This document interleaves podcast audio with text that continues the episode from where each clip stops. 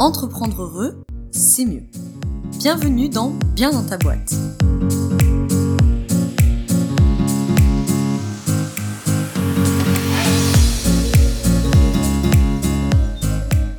Bonjour à toi et bienvenue dans ce nouvel épisode du podcast Bien dans ta boîte. Aujourd'hui, je te retrouve avec un épisode hors série du hors série GDA pour Galère d'accompagnant. Ce sont des épisodes qui s'adressent aux professionnels de l'accompagnement, que tu sois coach, euh, consultant, formateur, euh, thérapeute en tout genre, psy, sophrologue, etc., diététicien, euh, nutritionniste, que tu veux à partir du moment où tu accompagnes des humains et où tu es un professionnel, comme on dit, de la relation d'aide. Ces épisodes sont faits pour toi. J'en ai sorti 5 en février 2022, donc tu peux retrouver euh, les liens dans la description, et 5 cette semaine. Donc, comme nous sommes jeudi, c'est QFD, nous sommes à l'épisode 9 de GDA, où nous allons parler aujourd'hui de comment on fait pour cerner le problème de fond du bénéficiaire. Donc, on va parler de la demande explicite versus la demande latente. Si tu connais pas euh, GDA, je te précise que par mesure de simplicité, je dis bénéficiaire pour regrouper clients, patients, élèves, formés, etc. Voilà, pour faire plus simple. Ensuite, les épisodes GDA, ils s'ancrent dans le contexte de euh, la promo 4 qui arrive de ma formation Apprendre à être accompagnant-accompagnante. Nous avons déjà passé trois promos de fait. Euh, la dernière vient de se terminer là, en juin 2022, et la prochaine, la promo 4, attaque donc mi-septembre 2022, en place limitée comme d'habitude, pour que je puisse suivre tout le monde, accompagner tout le monde.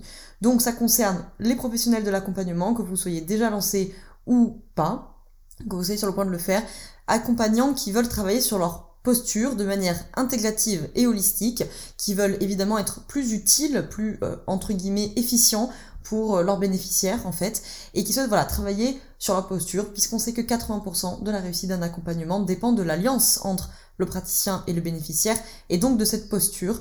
Donc il faut être capable de réceptionner les émotions, il faut être capable d'analyser une demande, il faut être capable de relancer, il faut être capable de s'analyser, etc. Tout ça c'est la posture de l'accompagnant. Et c'est 100 000 fois plus important que nos outils, même si les outils font une petite partie du travail, 8% en l'occurrence, et donc qu'il y a aussi bien évidemment de l'outillage dans la formation que je te propose qui dure 3 mois, mais le gros c'est cette posture. La posture c'est l'intention, c'est pourquoi j'accompagne, et c'est ça qui fait la différence euh, dans un accompagnement. Parce que tu peux avoir les meilleurs outils du monde et avoir 45 000 fiches outils et 45 tests de psycho, si tu sais pas réceptionner de l'émotionnel, si tu sais pas faire des relances, si euh, à un moment donné tu te sens désarmé, tu sais plus quoi répondre, bon bah ton accompagnement euh, ça, ça, ça va pas fonctionner. Donc bref, tout ça pour dire que dans la description tu as le lien pour aller vers la page du programme si tu veux voir en long, en large et en travers toutes les infos dont tu as besoin, et puis surtout de quoi réserver, si tu le souhaites, ton appel découverte gratuit de 30 minutes pour qu'on puisse échanger, que tu puisses me présenter ta situation, poser tes questions, que je puisse t'apporter des réponses et qu'on voit si cette formation euh, répondrait voilà, à, ton, à ton besoin et, euh, et voir si c'est fait pour toi. Sur ce, aujourd'hui, il faut qu'on parle de comment on fait pour cerner le problème de fond du bénéficiaire. C'est-à-dire, quand mon bénéficiaire m'appelle en appel découverte ou je ne sais quoi, en session préliminaire, machin, il vient me voir avec une demande. Ok? Je viens te voir parce que je procrastine. Je viens te voir parce que je n'ai pas assez d'abonnés sur Instagram. Je viens te voir parce que je veux me former à la méthode XY. Ok? Donc ça, c'est sa demande. C'est ce qu'on appelle en psycho la demande explicite. En coaching, quoi. La demande explicite, comme son nom l'indique, c'est ce qui est exprimé de manière concrète, explicite par le bénéficiaire quand il vient à toi. Il peut y avoir, il peut y avoir ce qu'on appelle une demande latente, c'est-à-dire entre guillemets, le problème de fond. Exemple, que j'ai très souvent avec les entrepreneurs, demande explicite, je procrastine et donc je viens te voir parce que je veux arrêter de procrastiner.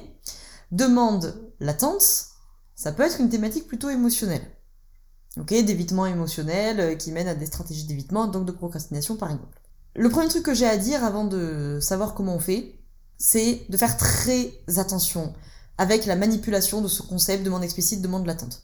Déjà parce que on a un héritage plutôt analytique en France, hein, qui souvent, pas toujours, mais part du principe qu'il y a forcément une demande latente. C'est-à-dire qu'il y a forcément quelque chose de sous-jacent. C'est pas toujours le cas. Des fois, ton bénéficiaire, il n'a pas de demande latente. Il veut vraiment plus d'abonnés sur Instagram.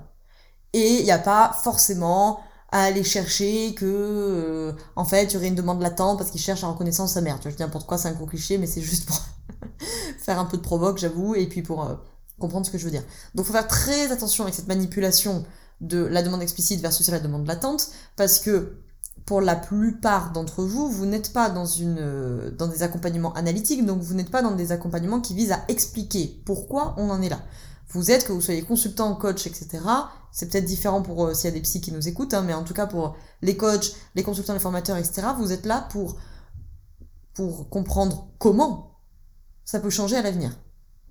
Ce qui ne veut pas dire qu'on va jamais s'intéresser à ce qui s'est passé avant pour avoir du contexte, pour euh, voilà. Mais en tout cas, le but de l'accompagnement n'est pas d'expliquer pourquoi, mais de trouver comment.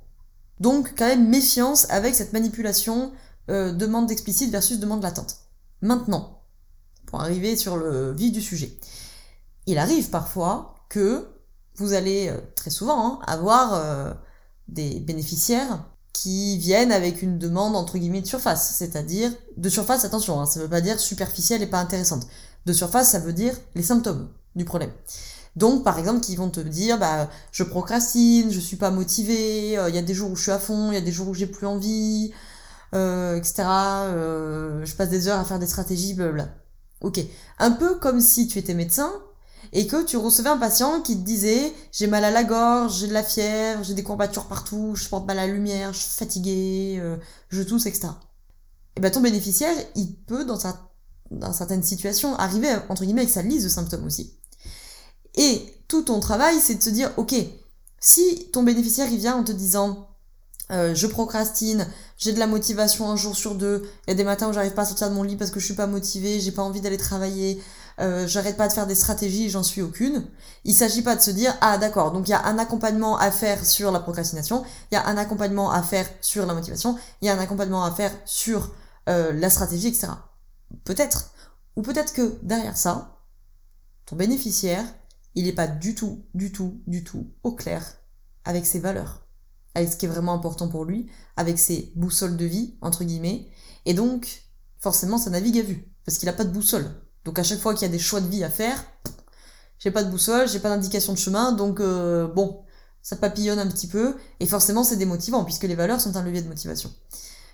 Tu vois, donc c'est ça que j'entends dans cet épisode par cette histoire de demande latente, c'est-à-dire je viens pas ici euh, t'emmener l'idée que forcément il y a quelque chose de plus inconscient, de plus complexe, de plus caché. Des fois c'est le cas. Et pour certains d'entre vous, c'est votre boulot parce que vous êtes psychologue, parce que vous êtes psychanalyste, parce que vous êtes psychothérapeute, parce que vous bossez avec ces méthodes analytiques. Pour la majorité d'entre vous, c'est pas le cas. Donc, ce que je veux emmener dans cet épisode, c'est comment je fais pour cerner le problème de fond. Exemple, je procrastine, je suis pas motivé, j'arrête pas de faire des stratégies que je tiens pas. Bah, peut-être parce qu'en fait, tu sais, t'es pas aligné. Mais avec quoi je m'aligne si en fait mes valeurs elles sont pas claires? Donc, là, le problème de fond, c'est pas la procrastination, c'est un symptôme, c'est pas la motivation, c'est un symptôme, c'est pas les problèmes stratégiques, c'est un symptôme. Le problème de fond, potentiellement en tout cas, c'est le travail sur les valeurs, identification et clarification des valeurs. Ok? Donc ça, je pense que c'est quelque chose de très important parce que qu'est-ce qui se passe si tu fais pas ce truc-là? C'est que dans ton dans ta proposition que tu vas envoyer ou dans ton devis ou selon comment tu fonctionnes, bah, tu vas faire euh, peut-être trois grandes étapes de l'accompagnement, bosser sur la procrastination, bosser sur la motivation et bosser sur les stratégies. Et ça va forcément l'aider, ton bénéficiaire, parce que malgré tout, il va avancer là-dessus. Mais on n'aura pas bossé le problème de fond. Et au final, on aura, entre guillemets, traité que des symptômes. Donc ça, c'est vraiment sur le côté de l'approche holistique. J'ai fait tout un épisode euh, plus long, je te mets ça dans la description, sur ce qu'est l'approche holistique et comment ça se passe concrètement. C'est ça que je veux te transmettre aussi dans la formation, c'est envisager les problématiques de manière la plus globale possible. C'est pas la peine, à mon avis, de traiter des symptômes et dire ah ben de la procrastination alors on va essayer d'éliminer ça des techniques comportementales ou émotionnelles. Et puis il y a de la motivation des problèmes de motivation donc techniques émotionnelles etc non mais d'accord mais pourquoi il y a tout ça? Qu'est-ce que le système psychique et les systèmes d'ailleurs de manière générale c'est un système émotionnel mentaux et spirituel qu'est-ce qu'ils cherchent à envoyer comme message pour envoyer comme ça des symptômes de procrastination de démotivation etc etc et là effectivement tu cernes le problème de fond. Et là, à mon avis, on fait quelque chose qui me paraît beaucoup plus euh, précis et beaucoup plus efficient, beaucoup plus fonctionnel et beaucoup plus adaptatif pour le bénéficiaire parce qu'on va bosser à la racine du problème. Ok? Comment on fait hein, Question à 10 000 boules. Comment on fait pour cerner ça? Alors forcément, il y a une part de connaissance. il y a une part d'expérience, forcément, parce que plus tu avoir l'expérience de ta cible, plus tu as l'expérience des problématiques qu'elle rencontre, plus forcément, tu vois, ça vite vite dans ta tête, ah ça j'ai l'habitude, tu vois, genre ah, le combo procrastination, démotivation, stratégie dans tous les sens, à mon avis, il faut investiguer la question des valeurs. Il faut investiguer, hein. on se jette pas quand perdu en disant ah mais du coup c'est un problème de valeur. On fait notre investigation, on en a parlé un petit peu dans l'épisode précédent, et j'en parle dans tout l'épisode euh, long sur l'appel découverte, le lien également est dans la description.